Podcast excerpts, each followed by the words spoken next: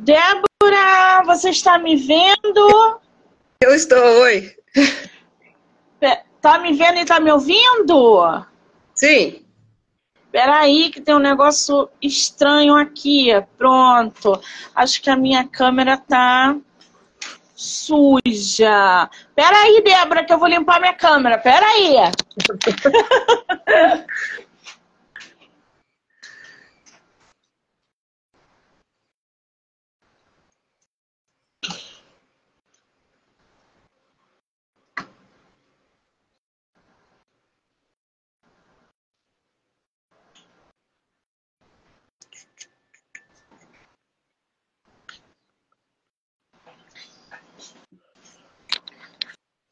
botar meus fones aqui e deixa eu limpar essa câmera. Ah, agora sim! Débora querida, bem-vinda ao contrário, tudo bem? Tudo bom, Beijo. Obrigado pelo suporte técnico. A dona aqui não, não ia saber. Não, todo mundo fica na dúvida de como entra, como faz. O Instagram dos influenciadores estão. É, todos os Instagrams, né? Mas dos influenciadores tá assim precário. Então a gente não consegue gerar entrevista no meu canal. Mas que bom que agora é, a gente conseguiu se conectar, porque até eu tô te vendo, coisa que não acontece por causa desses bugs. Sério? Juro. Coisa boa, né? Então, muitíssimo obrigada pelo tempo, pela disponibilidade, principalmente pela paciência, tá? Por nada, eu que agradeço o convite. É tua primeira entrevista literária? Uh, não, mas faz tempo, desde a última, acho que foi durante a pandemia, e eu nunca fui muito boa com essas coisas, então. Ah! Você tá nervosa? Um pouquinho. Ai, que maravilha! Você é de qual lugar do eu Brasil? Não tenho costume. É assim mesmo, depois acostuma. Você é de qual lugar do Brasil? É, eu sou do interior de São Paulo, sou de Sorocaba. Sorocaba. Conhece o Rio de Janeiro? Não. Não? Não. Eu tenho vontade de conhecer. É... Fala, cê, fala. Você é do Rio? Eu sou do Rio. É, mas eu... tenho vontade de conhecer o litoral de São Paulo. Dizem que tem praias belíssimas aí, né? Tem, não, não tanto quanto o norte, ah. mas até que dá para Muito bem. Bom, eu tô aqui com o material que você me enviou. Aliás, eu tava dando um, uma geral aqui. Tu tem vários livros publicados, né?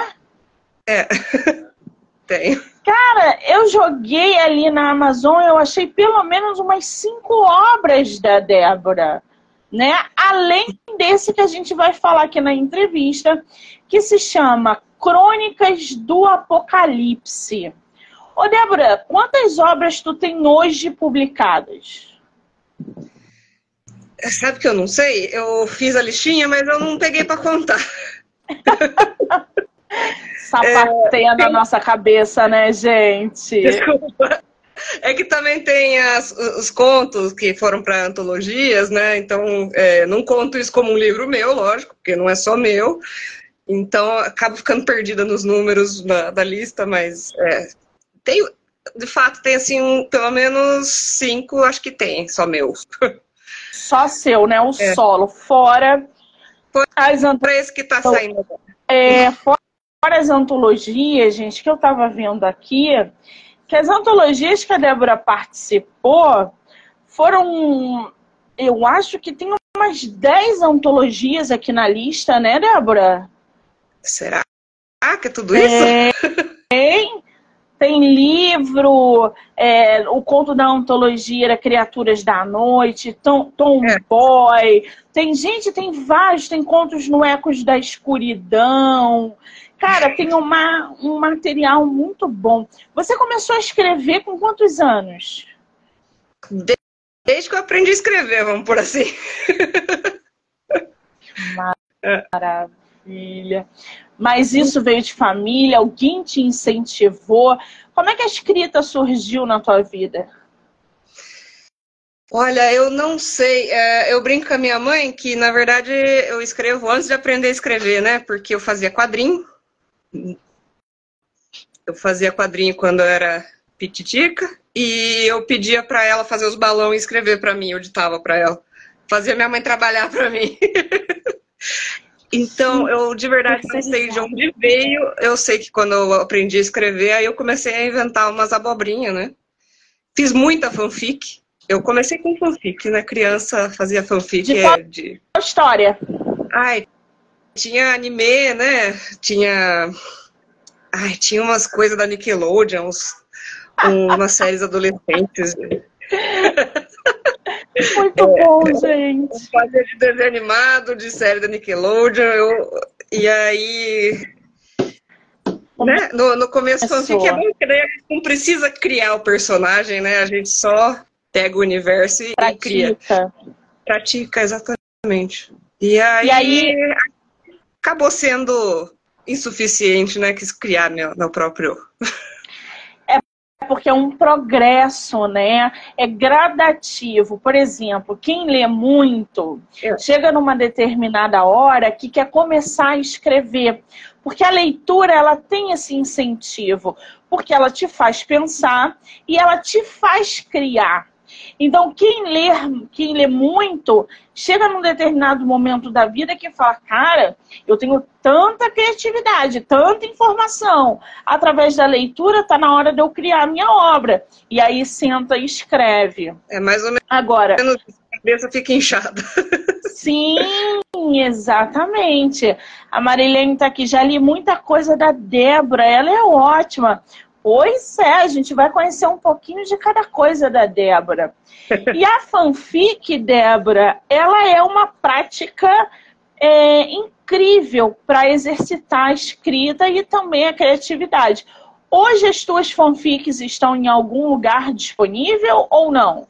Não, eu era pequena, vamos dizer, eu tinha meus 12 anos, isso foi em 2000 e pouquíssimo a internet não era o que é hoje, né? Então, na verdade, está tudo em caderno. Ah, meu Deus! É. E não vai passar para o digital? Jamais! Jamais! Muito muito bom isso. Com certeza tudo junto, não, jamais ninguém saberá.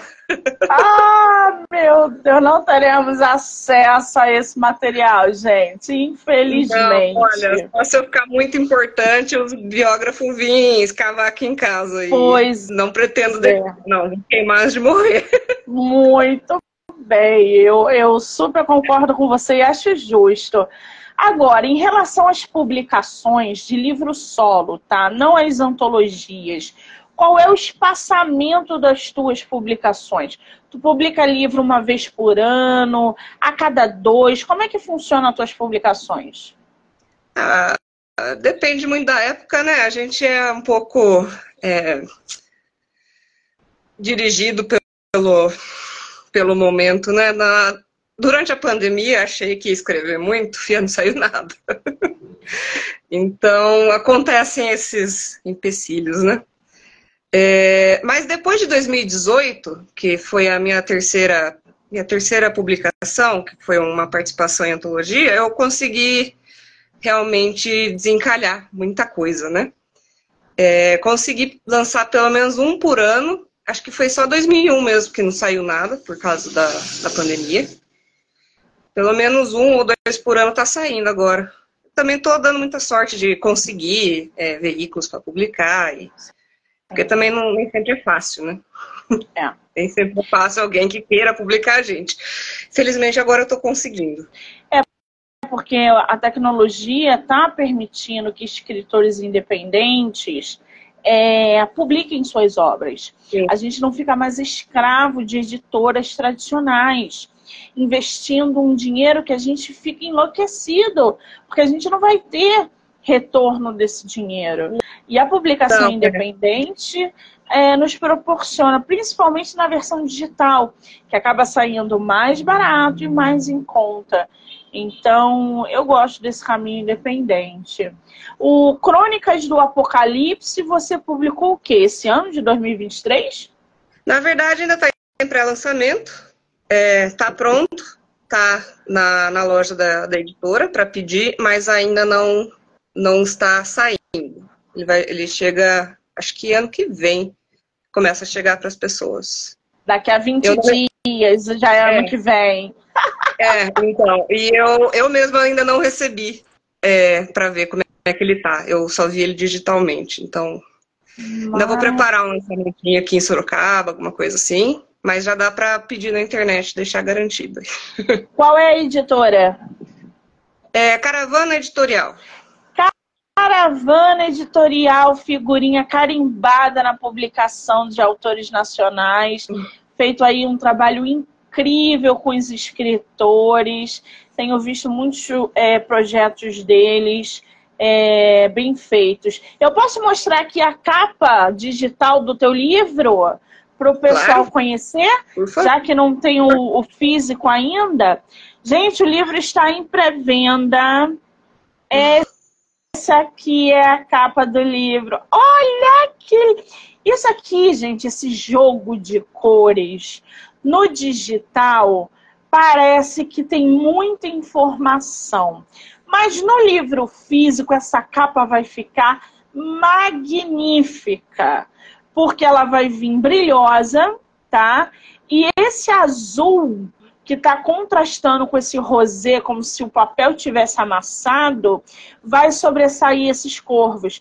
Então a gente tem aqui como se fosse um pedaço de jornal. Explica uhum. um pouquinho dessa capa pra gente, Débora. Ah, ah bom, é, essa capa aí foi meio um conceito meu, eu fiquei bem contente. Porque acho que foi a primeira vez que eu meio que criei a minha própria capa.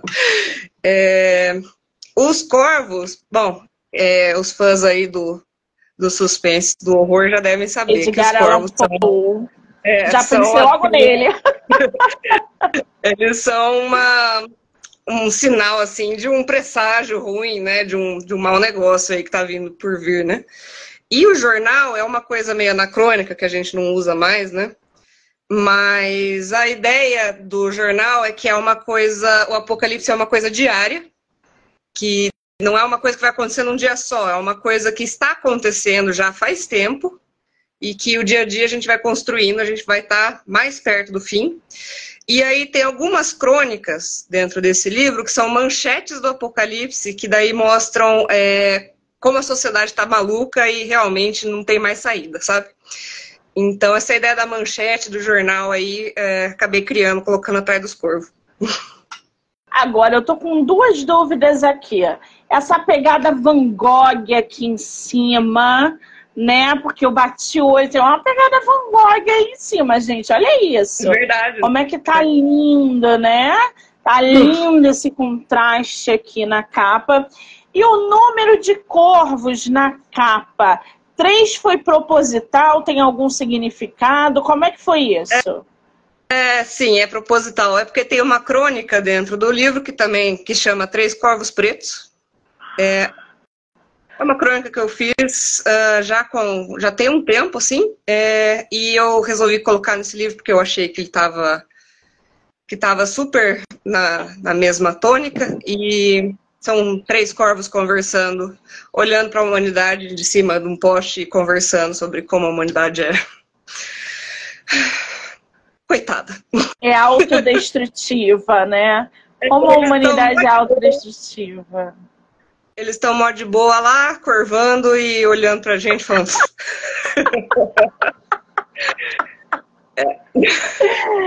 tipo assim, não vai sobrar ninguém até mês que vem. É, meio, meio, meio round six, tipo, o que, que eles estão fazendo, né? Até mês que vem a gente vai ter muita carniça aqui. Pode preparar o lombo.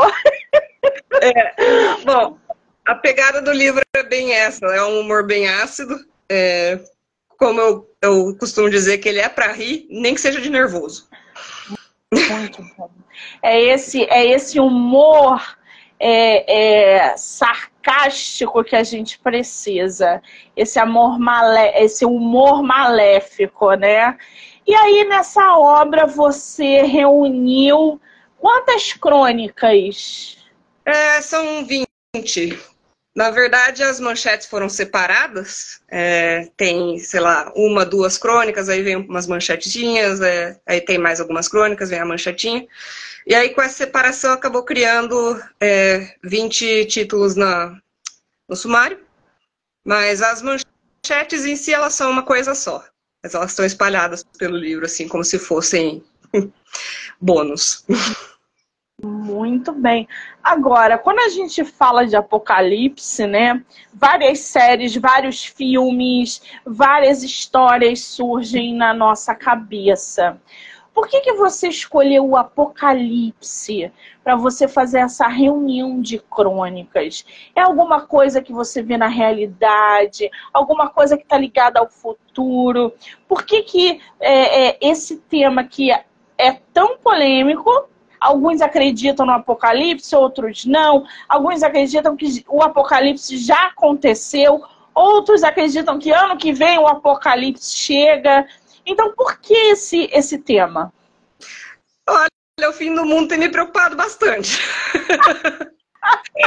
e, e, depois de pensar muito, inclusive isso foi tema de várias sessões de terapia, eu acho que já está acontecendo, não é realmente um dia marcado para acontecer.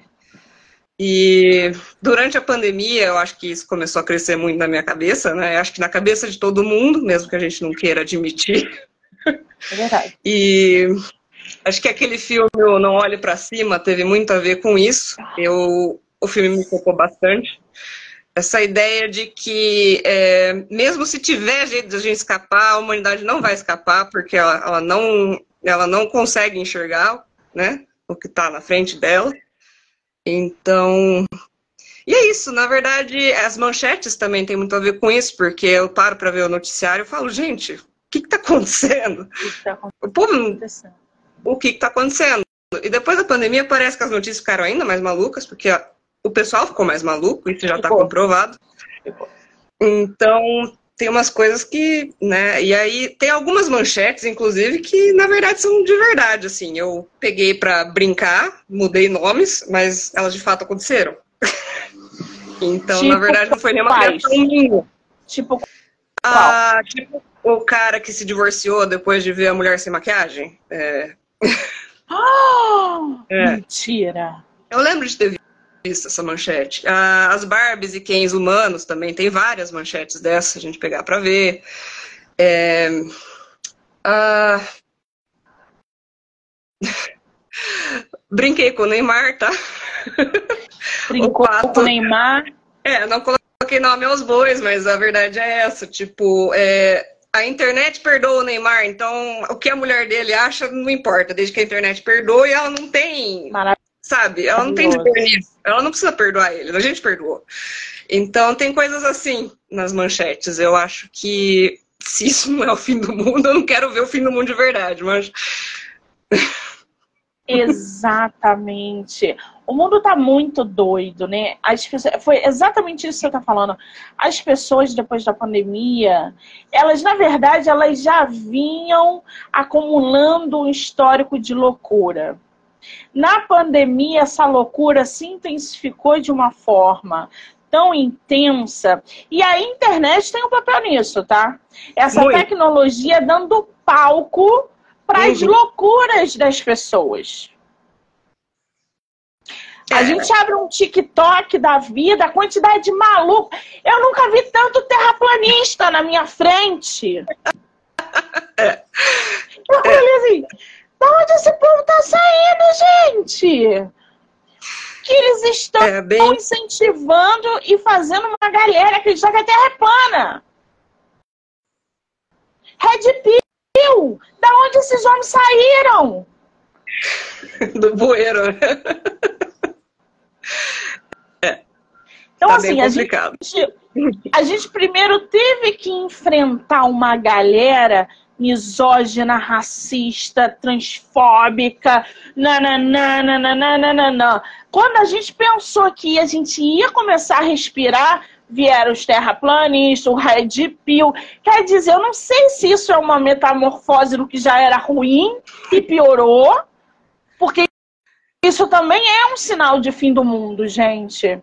As pessoas com, essa, com esse pensamento. Então é só doido. O, apocalipse, né? A gente pode dizer que é, deram start em algum momento que a gente não reparou. Meu... É, o apocalipse zumbi um apocalipse zumbi, só não eram os zumbis que a gente imaginava. São zumbis, Débora, são zumbis. são zumbis. Tu, tu olha para eles, tu vê que isso não, não tá certo, gente. Não isso é zumbi cabeça. com certeza, não estão bem na cabeça, né? Enfim, a gente quase não tem problema, né? Quase não tem problema para lidar nessa sociedade louca.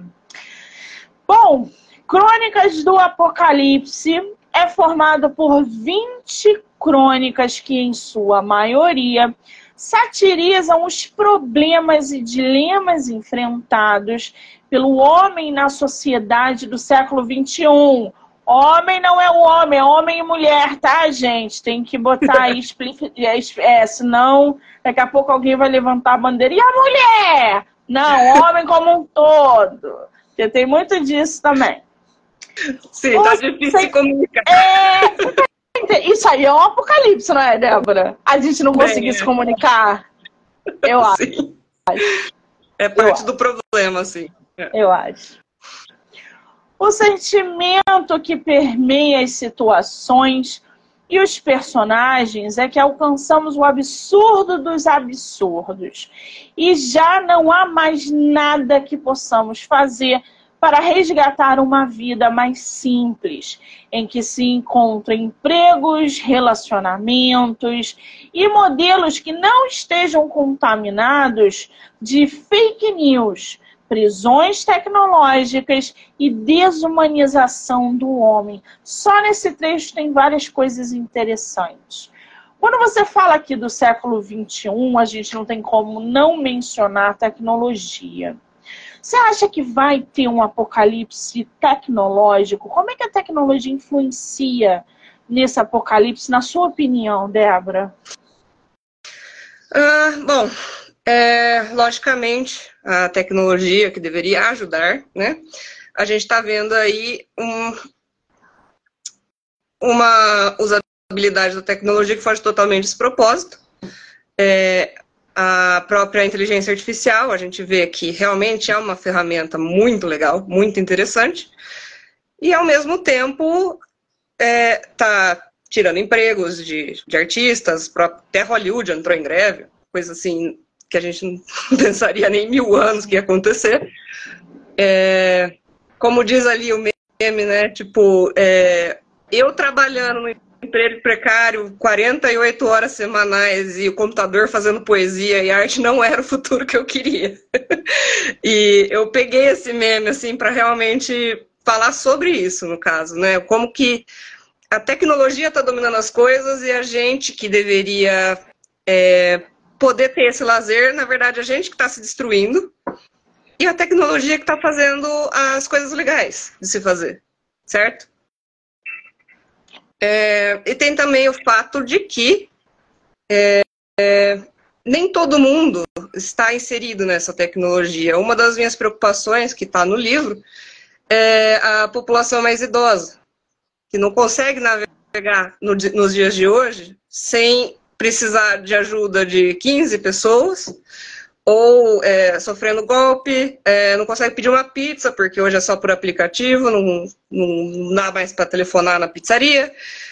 Então, onde é que ficam essas pessoas que não sabem usar ou não querem usar? Exatamente. Porque elas têm o direito de não usar, de não Também aprender, tem. né? E aí elas são excluídas. Exatamente. E tem, e tem quem não consiga também arcar com o gasto de uma coisa assim. É, em Campinas, teve uma época que você não pega mais ônibus se você não tiver o QR Code no celular. E quem não tem celular, como é que anda de ônibus, porra? É. Desculpa o palavreado. Não, sim. Eu fico pensando nisso. Então, sabe, é, a tecnologia realmente está passando na frente da gente. Estão colocando ela muito antes da pessoa. Então, é, isso não tem como dar certo em nenhum cenário. É como se então, estivessem obrigando realmente... as pessoas a se atualizarem na tecnologia. Só que esquecem que pessoas têm 70 anos, 80 anos, às vezes Exato. 90 anos, e não são obrigadas a terem celular, a mexer com. Eu sou um, uma, um erro na, na, no QR Code. Eu que tenho 38, que vim do, M, é. do, do MSN, tenho dificuldade com QR Code. Exato. Entendeu? Agora, o outro ponto que você coloca aqui muito interessante são esses empregos. Ah, a gente está vendo é. que a. Fala, Débora, pode falar. Desculpa. Não, é, é que tem mais de uma crônica também que faz piada sobre isso. Você não pode ler uma delas pra gente, não?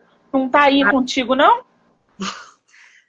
Uh, não, porque realmente eu tô sem o livro, o livro ah! físico. Eu teria que abrir no, no computador. No computador e... né? Mas é, realmente é, fala bastante disso, da, de como, como você vai a, arrumar um emprego se você não sabe fazer as coisas, né? Os, o, até tem uma manchete que fala que idosos de 40 anos não conseguem mais arranjar emprego. E aí, tipo, essa ênfase no idosos, né? Tipo, quem tem 40 já não sabe fazer algumas coisas, já é considerado um ancião, né? É, os empregos precários também, essas startups, assim, que você ganha um tapinha na costa e um café da manhã e você trabalha praticamente de graça. Você paga para trabalhar, às vezes, né? É, então, e eles, né, acham que salário é benefício. tipo... Tá tudo ao contrário. É, é uma precarização do, do emprego, né? O emprego formal aconteceu isso, né? Com a reforma do, do Brasil e a gente está vendo acontecer cada vez mais é, esse problema de realmente você não ter, você trabalhar demais para um, não ganhar nada. É, então. Sabe, ah. sabe, qual é o, o, o ponto quando a gente fala de emprego hoje no mercado tecnológico? A geração de hoje, tá? Tá ficando milionária. E, e quando você abre um TikTok da vida, um Kawaii, um Instagram, seja lá qualquer plataforma, você lida com o conteúdo de um adolescente de 14, 15 anos fazendo centenas de milhões de reais com uma dancinha. Porque hoje tudo. Edu, querido, um beijo. Porque tudo hoje é dancinha. Então, é, os adolescentes estão. Eu vou estudar para quê? Se o meu vídeo deu um milhão e tantos de visualização, eu fui chamada para o prêmio TikTok Awards e vou não sei o quê. A mentalidade está completamente equivocada. Porque você não vai querer fazer faculdade. Os adolescentes não querem mais fazer faculdade. Eles querem gerar conteúdo nas plataformas para ter visualização, engajamento para ganhar dinheiro com plataforma digital. Kawaii, TikTok, Instagram, ponto. A gente, é, e a tem... gente tem o diploma, a gente se sente meio estúpido. Exato. para não falar completamente idiota. Então, é realmente meio triste. Débora, eu tenho três diplomas. Sabe quando que eu vou ganhar o que o garoto de 14 anos fazendo vídeo no TikTok é, é, ganha em um mês? Nunca! Eu trabalho Exato. o dia inteiro gerando conteúdo voltado para a cultura. Ele dança um funk chechelento e tem um milhão de visualização. É isso aí. Então, quando a gente fala de emprego, é justamente isso. A, a tecnologia interferindo, inclusive, é, no ganha-pão das pessoas. Agora, tem uma outra aba também, que a gente não pode deixar de mencionar. Pessoas paupérrimas. Eu sei porque eu, eu, eu, eu consumo esse conteúdo. Pessoas da zona rural, que pega babosa no facão e passa às vezes no rosto, no cabelo para gerar conteúdo, ali da raiz. Pessoas que comem farinha com feijão. gerando conteúdo e alcançando 2, 3 milhões de visualizações. Então, isso tem proporcionado dinheiro para uma galera paupérrima que, por ignorância até financeira, não conseguem administrar o que conseguem é, financeiramente com as plataformas. Ah, é só vocês abrirem. Foi, uma, foi um exemplo disso, né? Quem? O, o Luva de Pedreiro, lembra? Luva de um Pedreiro? É. Você entra no, no, no, Ele fala. É, ele fala pedreiro. Ele não sabe falar pedreiro. Pois e o cara tá o dinheiro todo. O que, que ele fez? Eu não sei. Quem é esse homem? Eu não sei.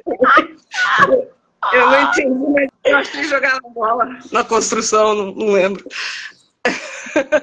Então, assim, é insano quando a gente fala de emprego com essa galera, sabe? Com essas plataformas. A outra coisa é o relacionamento que você botou aqui.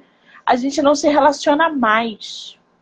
É. Tá tudo tão confuso que a gente não sabe nem como se relacionar mais. Porque é muita burocracia. É. Aplicativo. E aí querem tirar a burocracia inteira e fica 880, aí, tipo, ninguém conhece ninguém. Continua sem conhecer, né? Exatamente. É isso mesmo. É uma loucura, gente. E aí, quando você fala aqui de prisão tecnológica, o que, que, você, que, que você quer falar, dizer sobre isso? O que, você quer falar sobre isso no livro? Bom, é tudo isso que a gente já está falando, né? Essa coisa do se você não se engajar nisso, você tá fora. Então, é, você não tem uma alternativa fora dessa realidade tecnológica. Se você quiser, é, sei lá, desativar o seu WhatsApp, você até vive, mas quantidade de oportunidades que você vai perder, é, você já não vai mais conseguir falar com seus amigos, porque o pouco que a gente consegue falar com os amigos é pelas redes. Então, é, é mais ou menos isso. Se você quiser viver, você tem que estar tá meio atarrachado nesse, na, na, tecnologia. A gente já virou meio ciborgue e não tem muito o que fazer sobre isso. É, daqui para frente, é só para trás. Exatamente. Daqui para frente é só para trás. É tipo isso. Inclusive no meio da literatura, tá? As editoras pegam escritores com número de seguidores, não se a sua obra é boa. Porque ela quer um número de seguidores e o seu dinheiro. O resto não interessa para ela. Desculpa falar isso para os meus escritores, mas alguém tem que conscientizar vocês. É, é complicado. E, e, também tem toda a questão da, da IA também, que está sendo utilizada para escrever coisas. Então. Exato.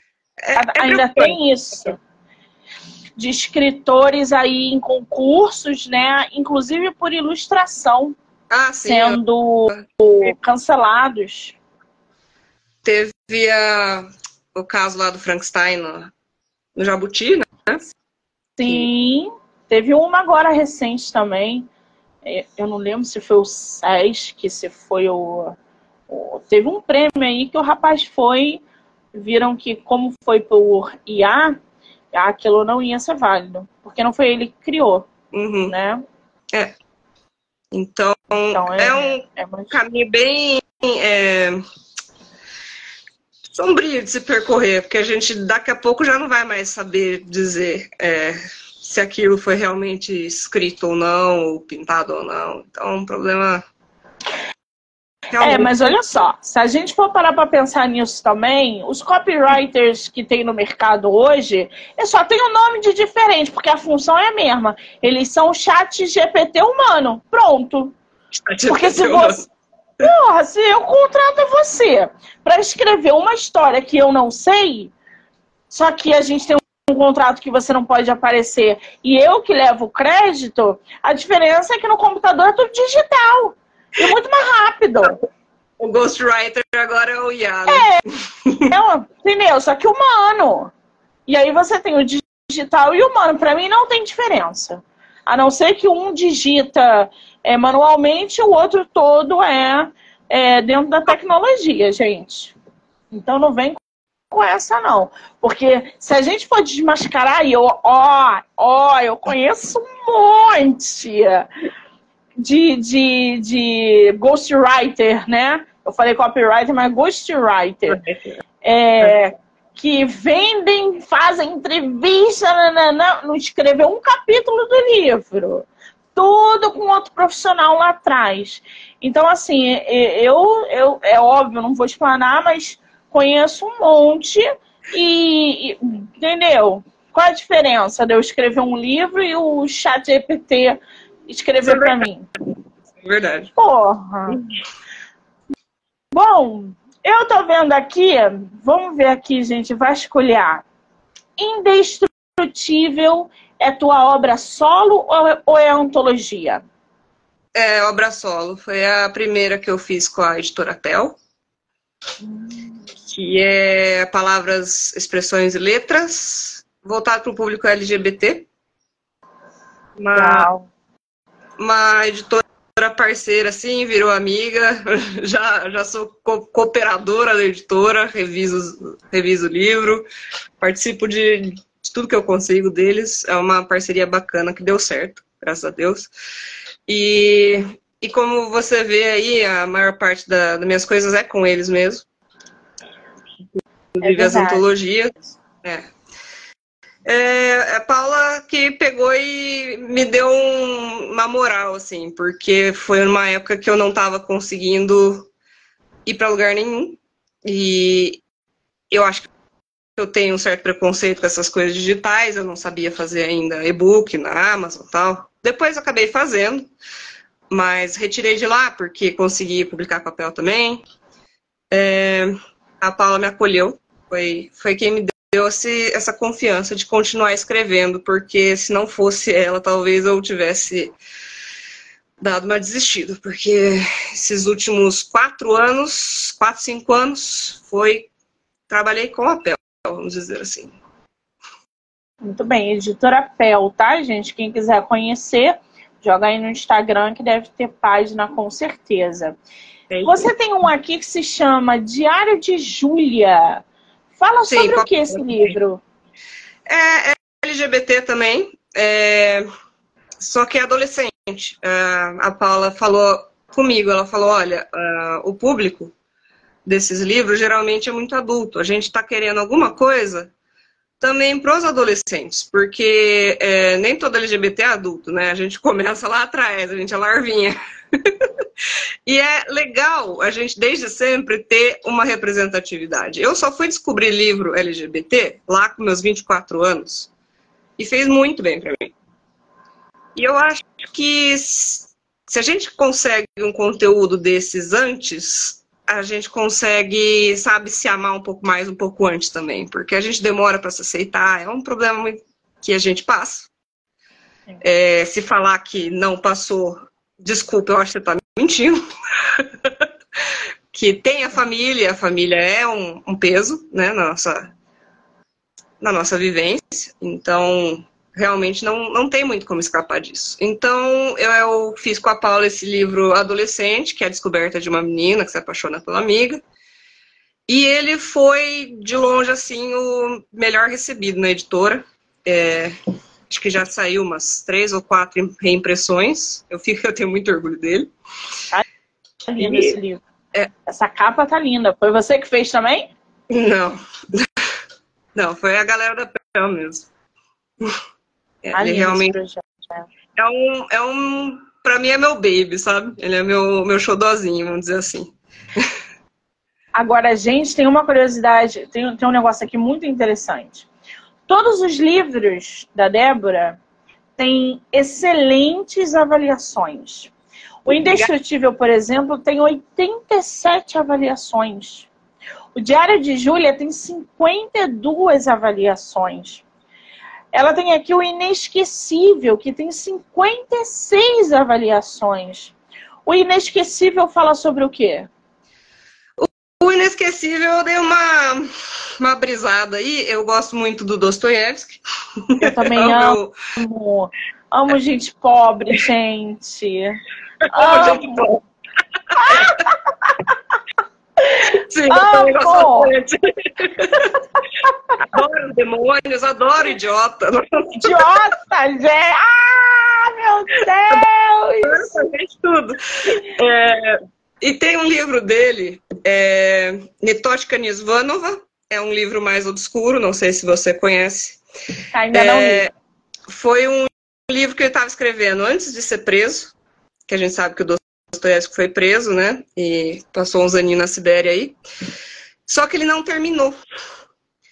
E aí, quando ele voltou da Sibéria, ele tinha umas prioridades diferentes do que escrever romance sobre uma menininha órfã. Então, ele simplesmente descartou esse livro. Porém, ele está é, publicado pela 34, Meu Amor. e, e ele está sem fim. E é uma história muito interessante sobre uma menina órfã que é adotada por uma família rica. E ela se apaixona pela irmã adotiva. É, isso em 1800 e bola, né? Inclusive é um livro assim que se antecedeu assim ao próprio Freud sobre algumas questões. Então é um, sabe, é um tesouro. e eu fiquei tipo, nossa, não tem fim, né? E aí eu meio que fiz, isso aí eu vou confessar, que é meio uma fanfic.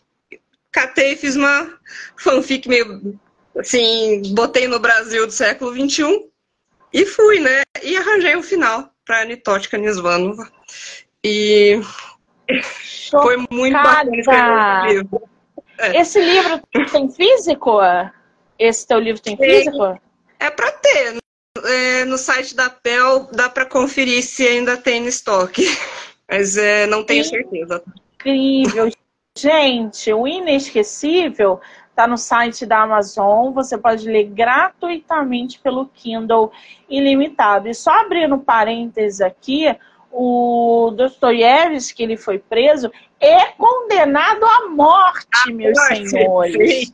Só que ele teve essa pena trocada é, por trabalhos forçados, enfim. Ou seja, nós teríamos perdido um grande nome da literatura. Imagina. Mas aí ele, a pena dele foi trocada. A história do Dostoiévski é sensacional. Quem nunca leu um livro dele, leia. Ou a biografia. Ai, ai. Agora, ô Débora, fora o, o inesquecível, o Diário de Júlia e Indestrutível também está no site da Amazon em é, formato digital. Eu estou vendo aqui que você tem um chamado Ecos da Escuridão. Esse fala sobre o quê?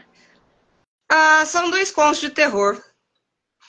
Só que ah, essa é uma pegada também da, da Paula, que ela entendeu que, eu e ela, né, uma, foi uma ideia meio conjunta assim, a gente entendeu que a literatura LGBT não tem só que ser história de amor.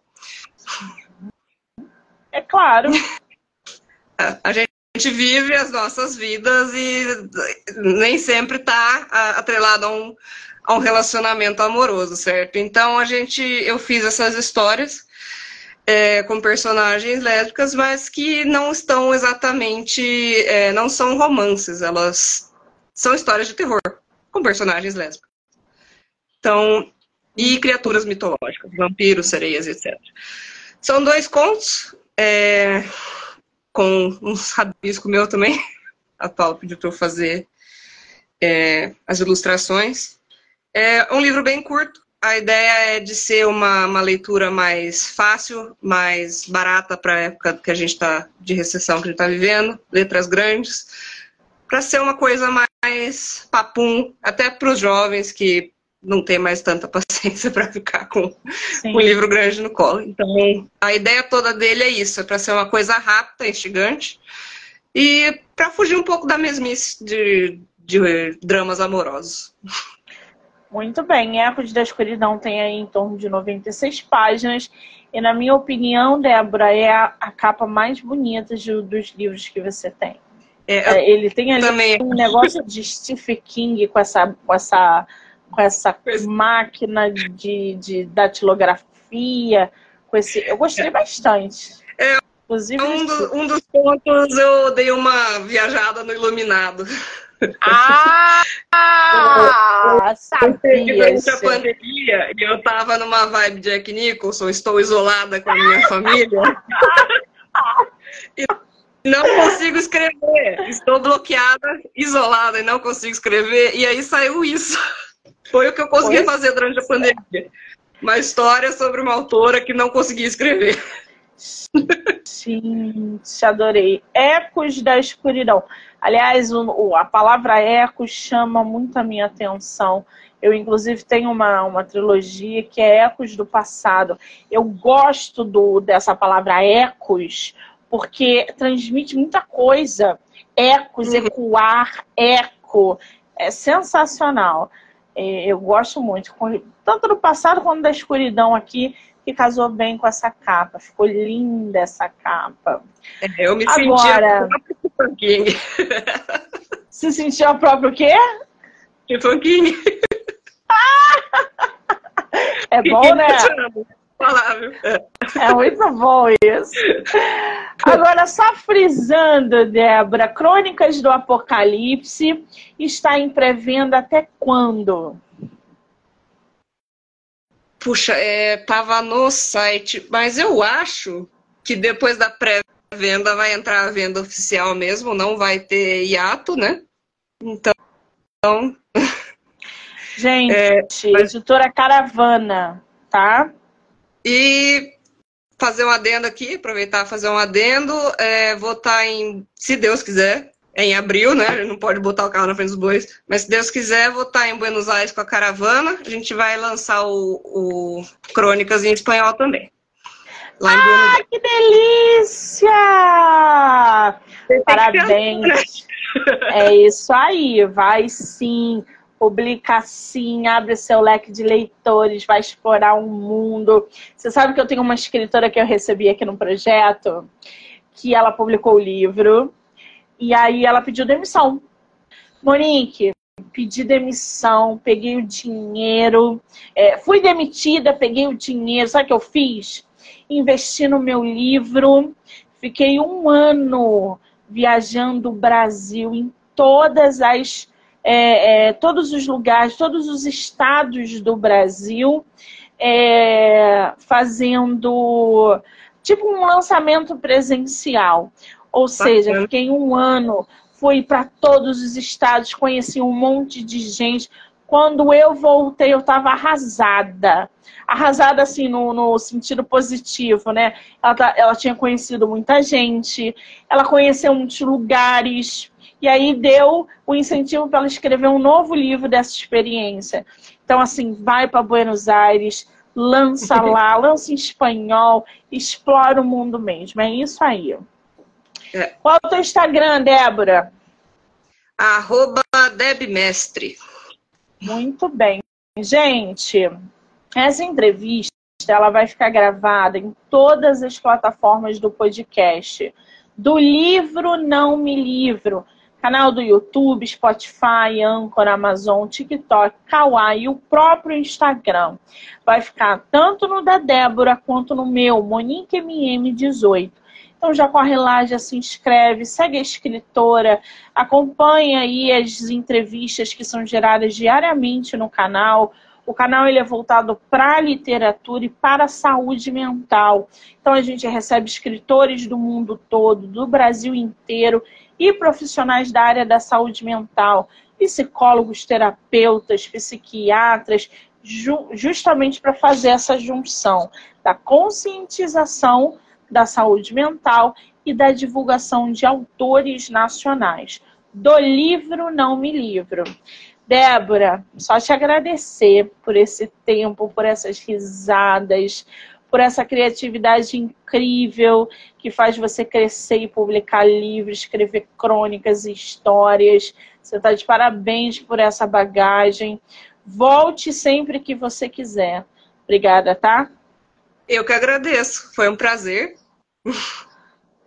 E espero aí né, que a galera que, que entrou e até você mesmo possa estar lendo aí, possa estar se divertindo ou chorando. Ah. É...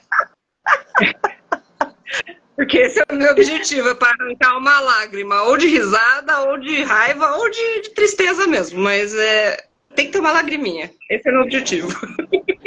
Muito bem. Lembrando que é, o livro está na editora Caravana, ainda em pré-venda, e o lançamento também. Qualquer coisa, manda mensagem para Débora, tá? Ô, Débora, eu vou sair da live e o que, que você vai fazer? Aí no xizinho, onde está ao vivo, tem um xizinho. Você vai apertar e o, o próprio Instagram vai te dar as coordenadas. Encerrar live? Sim. Compartilhar. Não Beleza. cancele. Compartilha, porque aí eu vou pegar o link e vou distribuir nas plataformas, tá? Obrigado. Obrigado pelo, pela assistência. Porque Quero agradecer a todo mundo. Digital, viu? É, não, é assim mesmo. Quero agradecer a todo mundo que entrou, que saiu, que ficou aqui com a gente, que vai assistir depois. Dizer que já já eu volto para mais bate-papo literário. Beijo, fui! Valeu, tchau!